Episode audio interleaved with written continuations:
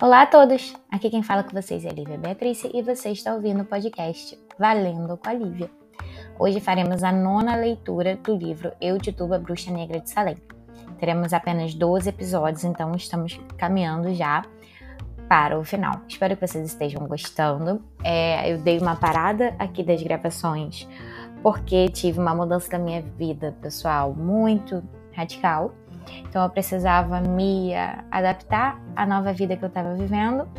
E agora os episódios vão voltar a aparecer com a frequência que tinham antes, outras novidades estão vindo aqui para o episódio e eu espero que vocês continuem me acompanhando aí do, do outro lado. Beijo, pessoal, espero que vocês gostem.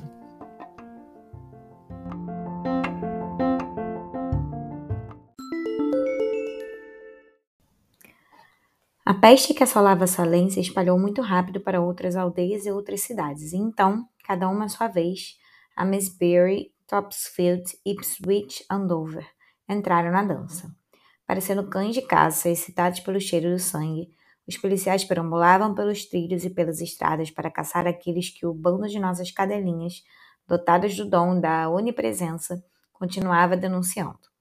Rumores na prisão me disseram que as crianças foram presas em um número tão grande que tiveram que ser mantidas em um prédio de toras cobertas de palha, construído apressadamente. À noite, o barulho de seus clamores mantinha os habitantes acordados.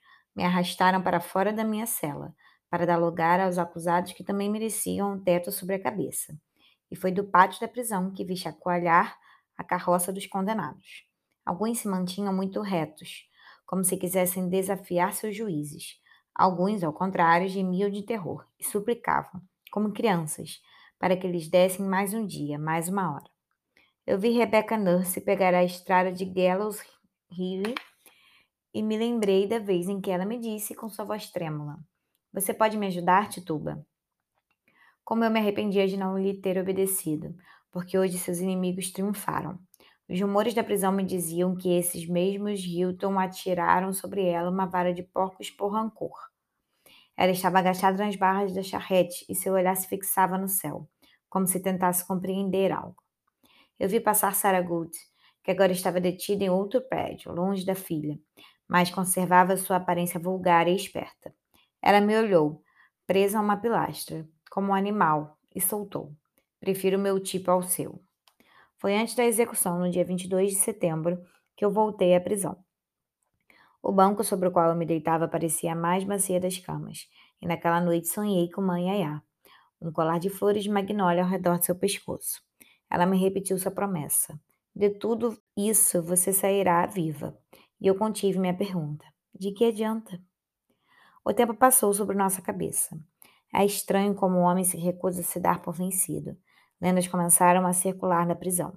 Cochichavam que as filhas de Rebecca Nurse, que tinham chegado ao pôr do sol para tirar o corpo de sua mãe do poço da ignomínia onde o carrasco tinha jogado, haviam encontrado em seu lugar uma rosa branca e perfumada.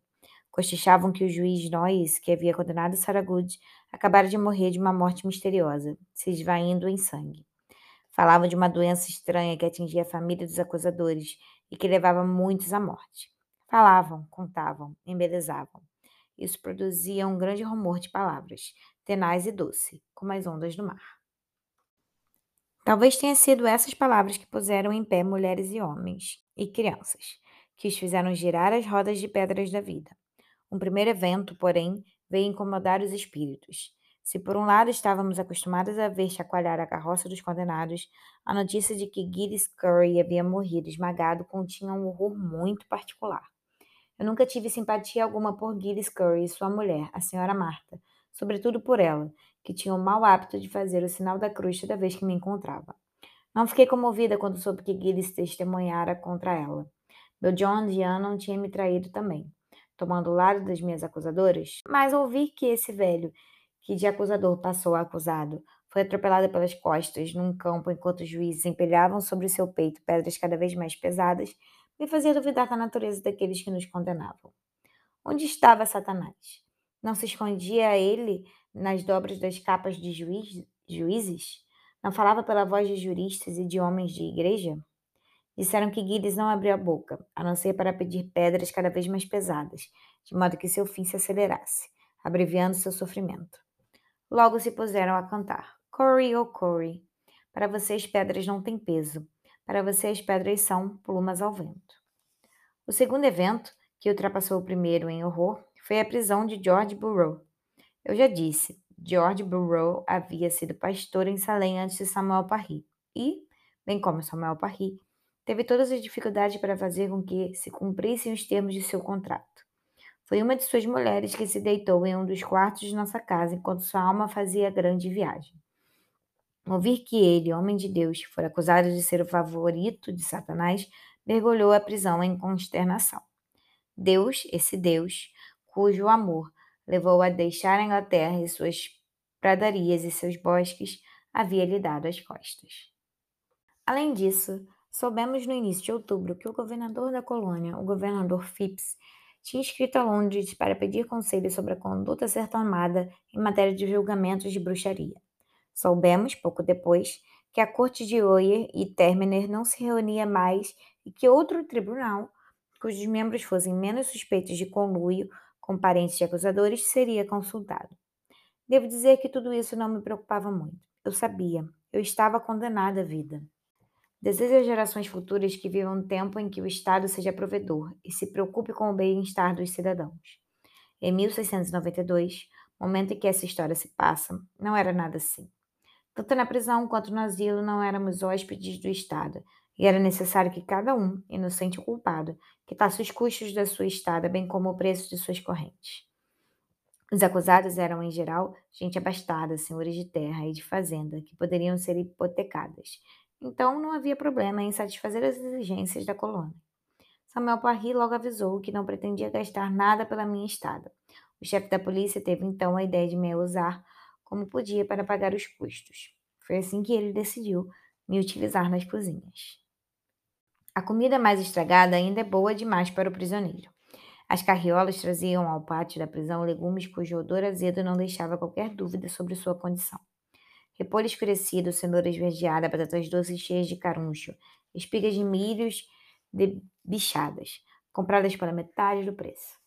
Uma vez por semana, no dia da missa, ofereciam aos prisioneiros o favor de um ensopado de osso de boi em litros de águas e algumas maçãs secas. Eu preparava esses tristes alimentos, encontrando, apesar de tudo, a memória de receitas antigas. Cozinhar apresenta esta vantagem de libertar o espírito, enquanto as mãos se ocupam cheias de criatividade que só pertence a elas e se engaja apenas nelas. Eu cortava todas essas coisas apodrecidas, eu as temperava com uma menta que crescia ao acaso entre duas pedras. Colocava o que podia tirar de um punhado de cebolas nauseabundas. Era excelente em fazer doces que, apesar de bastante duros, não eram menos saborosos. Como as reputações são talhadas, logo, ó estupor, souberam que eu era uma excelente cozinheira. Desde então, para núpcias e banquetes vinham contratar os meus serviços. Eu me tornei uma figura familiar, deambulando pelas ruas de Salem entrando pelas portas de trás das casas ou das hospedarias. Enquanto eu ia, precedia pelos barulhos das minhas correntes. As mulheres e as crianças vinham até a saleira da porta para me ver, mas só raramente ouviam provocações e injúrias. Sobretudo, eu era alvo de pena. Tomei o hábito de ir até o mar, quase invisível entre os coques e os chapéus, as escunas e todos os tipos de navio. O mar, o mar tinha me curado. Sua grande mão úmida na minha testa seu vapor nas minhas narinas, seu gosto amargo sobre meus lábios. Pouco a pouco, eu recolhia pedaços do meu eu. Pouco a pouco, retomava a esperança. Em que? Eu não sabia exatamente. Mas uma antecipação se erguia em mim, doce e frágil, como a aurora.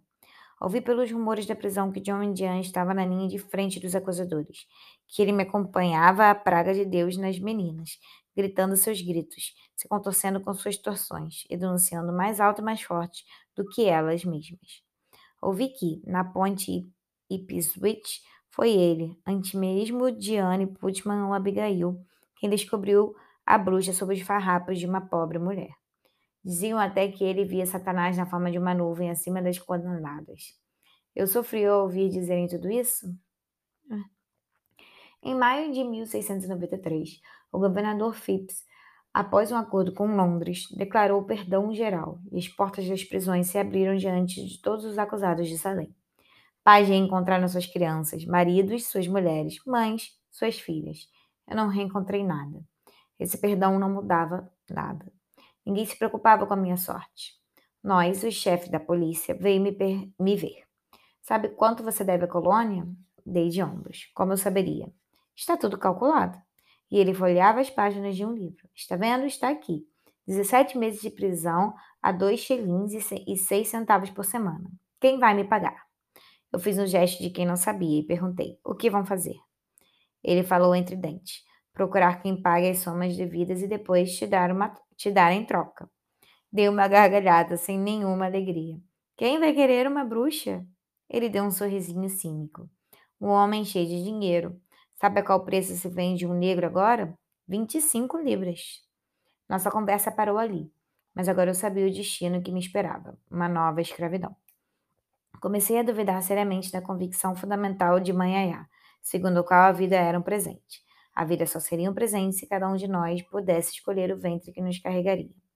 Mas ser jogado na carne de, um, de uma miserável, de uma egoísta, de uma cadela que se vingara de nós pelos reveses de sua própria vida, de ser parte da horda de exploradores, dos humilhados, daqueles que são obrigados em um nome, a uma língua, a crenças.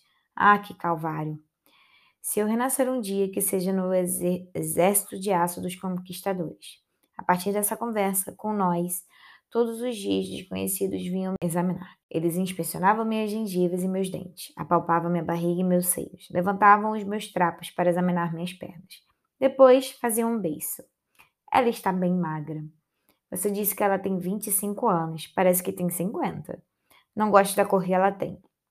Uma tarde achei graça nos olhos de um homem. Meu Deus, que homem! Pequeno, as costas deformadas por uma corcunda que despontava na altura de seu ombro esquerdo, com a cor de uma berinjela, e o rosto devorado por grandes queimaduras vermelhas que se misturavam uma barba em ponta. Nós me disse baixinho com desdém. É um judeu, um comerciante que dizem ser muito rico. Ele pode pagar sozinho por um carregamento de madeira de ébano. E veja só, aqui está ele, comerciante de palanque de forca. Eu não entendi o que suas palavras continham de injurioso a mim. Um comerciante que aparentemente tinha relações com as Antilhas, com Barbados? Então, eu olhei o judeu com os olhos maravilhados, como se sua feiura crassa tomasse o lugar de mais sedutora presença. Ele não simbolizava a possibilidade com a qual eu sonhava? Transfigurada, uma esperança e um desejo se acendem nos meus olhos, que, sem dúvida, ao confundir seus significados, fazem com que ele se vire e saia mancando. Ele tinha, notei logo, a perna direita mais curta que a esquerda. Noite, noite, noite mais bela que o dia, noite abarrotada de sonhos, noite, grande lugar dos encontros, em que o presente toma o passado pela mão, em que os vivos e os mortos se misturam. A cela onde só restava a pobre Sarah Daston, velha demais, pobre demais, e que seguramente terminaria sua vida ali, Mary Watkinskin, que esperava um possível senhor, e eu, que ninguém queria, consegui me recompor para rezar a mãe Ayá e a Bena, minha mãe. Que seus poderes combinados me fizessem cair nas mãos desse comerciante, cujos olhos me diziam que também conhecia o país do sofrimento e que, de uma maneira que eu não poderia definir, nós poderíamos estar do mesmo lado. Barbados. Durante os períodos furiosos, aturdida pela minha doença, eu não havia mais pensado em minha terra natal. Mas uma vez precariamente restabelecidas as partes do meu ser, sua lembrança tomou conta de mim. Ainda assim, as notícias que recebi não eram boas. O sofrimento e a humilhação tinham plantado seu império. A vil esquadra de navios negreiros continuava fazendo girar a roda da miséria. Quebre moinho com a cana ante meus braços e que meu sangue tinja seu doce sumo. E não era só isso. A cada dia, outras ilhas ao redor dela eram abertas para o apetite dos brancos, e eu soube que, nas colônias do sul da América, nossas mãos agora teciam longas mortalhas de algodão. Naquela noite, eu tive um sonho. Meu barco entrava no porto, a vela inflada com toda a minha impaciência. Eu estava no cais e via o casco revestido de alcatrão abrir a água. Ao pé de um dos mastros, distingui uma forma que não pude nomear. Porém, sabia que ela me traria alegria e sorte. Em quanto tempo conhecia essa treva? Isso eu não podia dizer. Eu sabia que o destino era um ancião. Ele caminha com passos pequenos. Ele se detém para poder respirar. Ele segue. Para mais uma vez. Espera seu final a seu tempo. Mesmo assim, a certeza me dizia que eu tinha deixado as horas escuras para trás e que poderia respirar em breve. Naquela noite, Esther veio se deitar ao meu lado, como ela fazia às vezes. Apoiei minha cabeça sobre o lírio tranquilo da maçã de seu rosto e me aconcheguei nela. Lentamente, o prazer invadiu meu corpo, o que me surpreendeu. Podemos sentir prazer ao abraçar forte um corpo como o nosso? O prazer para mim sempre teve a forma de um outro corpo, cujas cavidades se encaixavam em saliências e onde as saliências se aninhavam nas macias planícies da minha carne. Esther me indicava o caminho para outro gozo? Três dias depois, nós veio abrir a porta da minha cela. Atrás dele, à sua sombra, estava o judeu, mais ruivo e manco do que nunca. Nós me, me empurra até o pátio da prisão. E lá o ferreiro, um homem enorme de avental de couro, me coloca sem o menor jeito com as pernas ao redor de um tronco de madeira. Então, num golpe de marreta, com habilidade assustadora, ele quebrou minhas correntes e elas voaram. Repetiu a operação em meus punhos, enquanto eu berrava. Eu berrava com o sangue que durante tantas semanas esteve impedido de correr nas minhas carnes e inundá-las, plantando mil dardos, mil pontas de fogo sobre a minha pele. Eu berrava, e esse berro, tal qual o de um recém-nascido, aterrorizado, saudava meu retorno ao mundo. Eu tinha que reaprender a caminhar. Privada de minhas correntes, eu não conseguia encontrar equilíbrio e cambaleava como uma mulher tomada por algum álcool ruim. Eu tinha que reaprender a falar, a me comunicar com os meus, a não me contentar com raros monossílabos. Eu tinha que reaprender a olhar meus interlocutores nos olhos. Eu tinha que aprender a disciplinar meus cabelos, ninho de serpentes sibilantes ao redor da minha cabeça. Eu tinha que esfregar ungüentos na minha pele seca e descamada, que parecia um couro mal curado. Poucos indivíduos, indivíduos têm esse azar, nascer pela segunda vez. Benjamin Corren Azevedo, o judeu que acabara de me comprar, tinha perdido a mulher e as filhas mais novas numa epidemia de coqueluche. Ainda lhe restavam cinco meninas e quatro meninos para os quais ele necessitava com urgência de uma mão feminina. Como ele não pretendia se casar novamente, como todos os homens da colônia, preferiu procurar os, os cuidados de uma pessoa escravizada. Eu me vi então diante de quase uma dezena de crianças de todos os tamanhos, cabelos pretos como pega rabuda, cabelos ruivos como os do pai, e todos tinham essa particularidade de não saber sequer uma palavra em inglês. Na verdade, a família de Benjamin era de Portugal, mas, por conta de perseguições religiosas, foram se refugiar na Holanda. De lá, uma parte foi para o Brasil, para o Recife, para ser mais exata, e novamente tiveram que fugir quando a cidade foi retomada pelos portugueses. Em seguida, a família se dividiu em duas partes. Um clã que se estabeleceu em Curaçao, enquanto o outro tentava sorte nas colônias da América. E essa ignorância do inglês, essa tagarelice incessante em hebraico e em português, mostrava até que ponto essa família era indiferente a tudo que não era sua própria desgraça, a tudo que não eram as atribulações dos judeus pela terra. Eu me pergunto se Benjamin Corren Azevedo estava ciente dos julgamentos das bruxas de Salem, e se não era com inocência que ele havia entrado na prisão. Em todo caso, se ele estava ciente do assunto, atribui essa terrível crueldade que ele pareceu caracterizar aqueles a quem chamava de gentios e me absolveu completamente. Então, não poderia ter sido melhor para mim um certo sentido. Em certo sentido. Os únicos visitantes que se infiltravam furtivamente na casa de Benjamin Corren Azevedo era meia dúzia de outros judeus que vinham celebrar com ele os rituais de sábado. Soube que ele pediu permissão para ter uma sinagoga, mas foi negada. Eles se amontoavam num cômodo da vasta casa, em frente a candelabros com sete bocais, e nele sete velas, e pronunciavam numa voz monocórdia palavras misteriosas. Na véspera daqueles dias, não acendiam as luzes, e a tropa de crianças comia, tomava banho e ia para a cama na mais profunda escuridão. Benjamin Corrin Azevedo estava em constante correspondência e relações comerciais com outros Corrin, Levi ou Frazier, que viviam em Nova York, que ele insistia em chamar de Nova Amsterdã. Ele ganhava vida com um comércio de tabaco e tinha dois barcos que navegavam em associação com seu correligionário e amigo Judá Mons. Esse homem, cuja fortuna era considerável, não tinha vaidade alguma, fazia suas próprias roupas com pedaços de tecido de Nova York, se alimentava de pão sem sal e de mingau. Um dia depois de eu ingressar no serviço, ele me entregou um frasco e disse com sua voz rouca: foi a minha falecida Abigail que preparou isso. Esse remédio poderoso vai deixar você novamente em pé. Depois ele se afastou com os olhos baixos, como se tivesse vergonha da bondade em seu coração. Nesse momento, ele me trouxe roupas cortadas em um pano escuro e de uma forma pouco usual. Tome, pertencia à família da minha Abigail, e onde quer que ela esteja, se alegraria se você as usasse. Foi a falecida que nos aproximou. Ele começou a tecer entre nós uma rede de pequenas bondades, pequenos serviços, pequenos reconhecimentos. Benjamin cortou entre Metarrebel, sua filha mais velha, e eu uma laranja que veio das ilhas e me convidou para beber um copo de vinho de, do porto quente com seus amigos e jogou no meu ombro mais um cobertor, quando a noite estava muito fria. Eu passei as camisas dele com muito cuidado, escovei e tingi sua capa esverdeada pelo desgaste e coloquei mel em seu leite. No dia do primeiro aniversário de morte da sua companheira, eu o vi tão desesperado que não pude aguentar e me aproximei lentamente. Você sabe que a morte é só uma passagem, na qual a porta fica sempre entreaberta? Ele me olhou incrédulo. Eu tomei coragem e perguntei: Quer se comunicar com ela?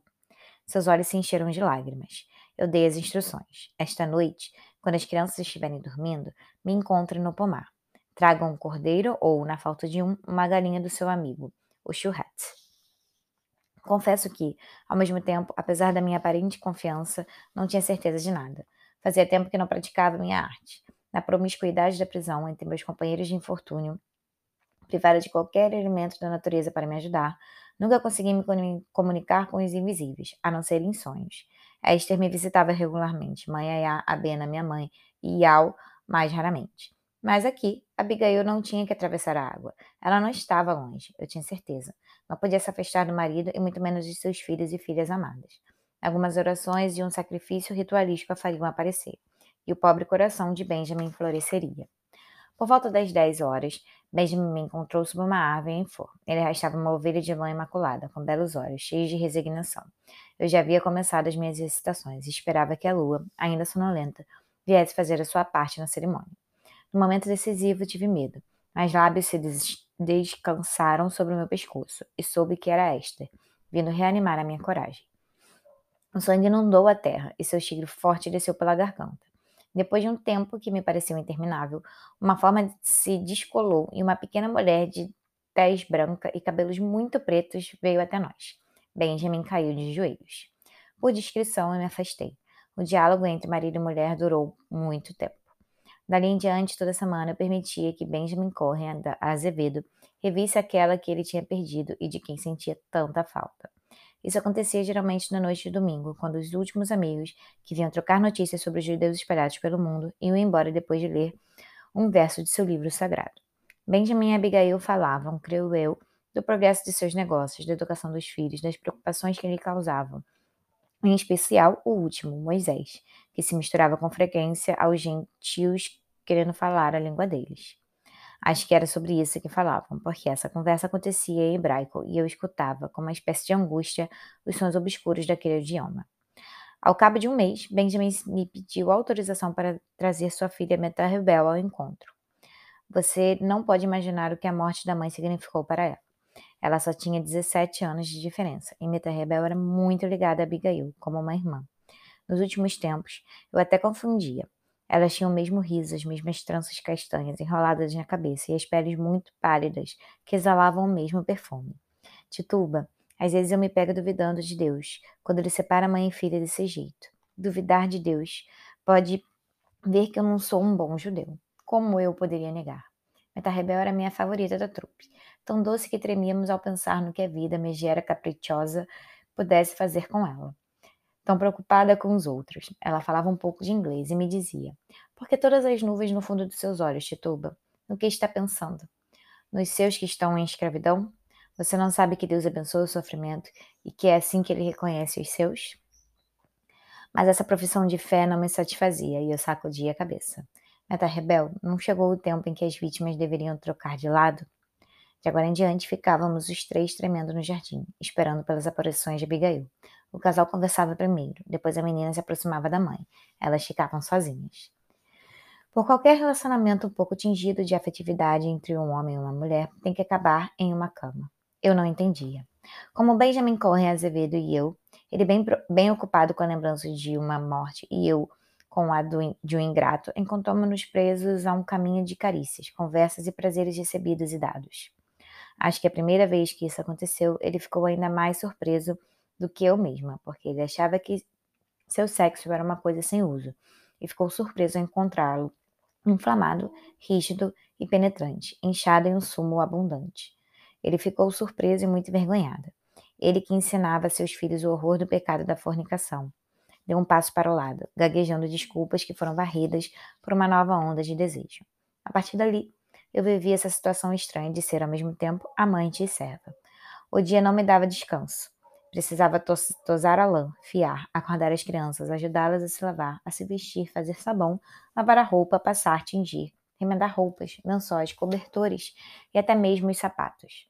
Sem falar do sebo para as velhas, velas que precisavam ser recolhidos, os animais que tinham que ser alimentados e a casa que precisava ser mantida. Por motivos religiosos, eu não preparava refeições. Meta rebel cuidava disso, e eu não gostava que sua juventude fosse desperdiçada nesses trabalhos domésticos. À noite, Benjamin Cohen Azevedo vinha até o quartinho precário onde eu dormia, em uma cama com os pés de cobre. Devo confessar que, quando ele se despia, eu ouvia o seu corpo ceboso e vacilante. Não podia deixar de pensar no corpo musculoso e escuro de John Mandia. Uma bola de dor subiu pela minha garganta e lutei para abafar meus soluços. Mas isso não durou. E, como meu amante falso, também me deixava levar à deriva pelo mar das delícias. Os momentos mais doces, no entanto, eram aqueles em que conversávamos. Sobre nós, apenas sobre nós. Tituba, você sabe que é ser um judeu? Desde 629, os merovingios da França comandaram a nossa expulsão do seu reino. Após o concílio do Papa Inocêncio III, os judeus tiveram que usar uma marca circular em suas roupas e cobrir a cabeça. Ricardo Coração de Leão, antes de partir para as cruzadas, ordenou um ataque geral contra os judeus. Sabe quantos de nós perderam a vida durante a Inquisição? Eu não fiquei quieta e interrompi. E nós, você sabe quantos de nós sangraram desde as costas da África? Mas ele retomava. Em 1298, os judeus de Röttingen foram todos dizimados, e a onda da morte se estendeu até Baviera e a Áustria. Em 1336, foi do Remo à Boêmia e à Morávia, que espalhamos nosso sangue. Ele me rebatia todo o tempo. Numa noite em que nossa deriva foi mais violenta do que o de costume, Benjamin murmurou apaixonadamente. Tem sempre uma sombra no fundo de seus olhos, Tituba. O que eu posso lhe dar para que você seja feliz ou quase? A liberdade. As palavras saíram sem que eu pudesse prender. Ele me olhou com seus olhos movediços. A liberdade, mas o que vai fazer com ela? Vou me sentar em um de seus navios e partir o quanto antes para o meu Barbados. Seu rosto endureceu e eu reconheci o pesar. Nunca, nunca está me vindo, pois se você partir, eu vou perdê-la pela segunda vez. Nunca mais me diga isso. Nós nunca mais falamos sobre isso. As palavras ouvidas têm a mesma consistência dos sonhos e apresentam essa particularidade de poderem ser facilmente esquecidas. Retomamos nossos hábitos de onde os havíamos deixados. Pouco a pouco eu me fundi a essa família judia. Aprendi a me virar no português. Me apaixonei pelas histórias da naturalização e me irritava quando, as quando a mequinhez de um governador a, tor a tornava difícil, se não impossível. Me apaixonei pelas histórias das construções das sinagogas e aprendi a considerar Roger Williams um espírito liberal e avançado, um verdadeiro amigo dos judeus. Sim, cheguei a, como os Cohen de Azevedo, dividir o mundo em dois campos, os amigos dos judeus e os outros, e calcular as chances de os judeus encontrarem um lugar para fazer a vida no novo mundo. Uma tarde, no entanto, caí em mim. Eu acabara de levar uma cesta de maçãs secas à mulher de Jacob Marcos, que tinha parido sua quarta filha e atravessava não muito alegre e com dificuldades a ventosa e fria rua Front, quando ouvi chamar meu nome. Tituba! Estava diante de uma jovem negra cujo rosto a princípio não significou nada para mim. Já naquela época, havia, tanto na cidade de Salem como na de Boston e em toda a Bay Colony, um grande número de negros ocupados com mil tarefas e serviços que não chamavam mais a atenção de ninguém. Como hesitei, ela reclamou: Sou eu, Mary Black. Esqueceu de mim? A memória volta. Mary Black era uma mulher escravizada por Nathaniel Putnam, acusada, como eu, pelo clã de Cadelinhas, de ser bruxa. Ela fora levada à prisão de Boston e até então eu não sabia o que tinha sido feito dela. Mary! De um só golpe, o passado me esmagou como seu peso de dor e humilhação. Soluçamos por alguns instantes nos braços uma da outra. Depois, ela me contou todas as novidades. Assim, Toda a maquinação sinistra foi descoberta agora. As meninas foram manipuladas pelos pais. Histórias de terra, muito dinheiro, velhas rivalidades. Agora o vento virou e querem expulsar Samuel Parry da aldeia. Mas ele está se segurando. está pedindo os salários atrasados, além é que nunca lhe foi entregue. Você sabia que a esposa dele teve um filho? Eu não quis ouvir nem mais uma palavra e interrompi. E você, o que tem feito? Ela deu de ombros. Eu ainda estou na casa de Nathaniel Putman. Ele me trouxe de volta depois do perdão do governador Phipps e está zangado com o primo Thomas. Você sabe que o Dr. Griggs agora diz que Mary Putnam e a filha Anne não andavam bem na cabeça? Tarde demais. A verdade sempre chega tarde demais, porque ela anda mais devagar do que a mentira. Ela vai sempre lenta, a verdade. Uma pergunta me queimava os lábios, mas eu tentava não fazê-la. No fim, não pude me conter. E John Dian? O que aconteceu com ele? Ela hesitou e eu repeti a pergunta com mais força. Ela disse brevemente: Ele não mora mais na aldeia. Fiquei estupefata. E para onde ele foi? Topsfield. Topsfield. Eu peguei a pobre Mary pelos braços sem me dar conta de que meus dedos afundavam em sua carne inocente. Mary, pelo amor de Deus, me diga com quem. O que ele faz em Topsfield? Você se lembra da senhora Sarah Porter? Não mais do que das outras, uma infeliz que não erguia os olhos de seu livro de preces da igreja. Bem, ele começou a trabalhar para ela e quando o marido dela morreu, caindo de um telhado, ele foi para a cama dela. Isso causou tamanha comoção na aldeia que eles tiveram que ir embora. Eu devia ter o ar tão derrotado que ela acrescentou em tom de consolo. Parece que eles não se dão bem. Eu não ouvi o resto da conversa. Parecia que ela ia ficar louca. Foi quando as palavras de Esther voltaram à minha memória. Brancos ou negros, a vida é boa demais para os homens. Inútil. Eu usava minhas forças na escravidão, enquanto meu homem, em botas de couro, caminhava com um ar de conquistador sobre seu novo terreno, fazendo mesuras porque ela era rica, a Porter. Lembrei agora. Seu nome e o de seu falecido estavam entre aqueles que pagavam os impostos mais altos. Apertei o passo, pois o vento ainda estava mais vivo e se insinuava através das roupas de Benjamin Conran tinha me dado e que guardavam o cheiro doce e penetrante da morte. Apertei o passo e me dei conta de que só tinha um refúgio, a grande casa da rua Essex. Quando cheguei, era hora da minar. As crianças reunidas ao redor do pai pronunciavam as palavras que por fim me eram familiares. Shema Israel, Adonai Elohenu Ehad. Eu corri para o meu quartinho e deixei a dor tomar conta de mim por completo.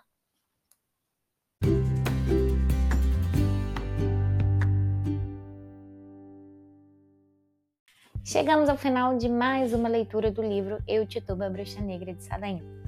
Achei é, engraçado ela falar dessa convivência com o português, com alguém que também foi morar no Brasil e que na verdade, de Portugal. Foi o judeu que comprou ela.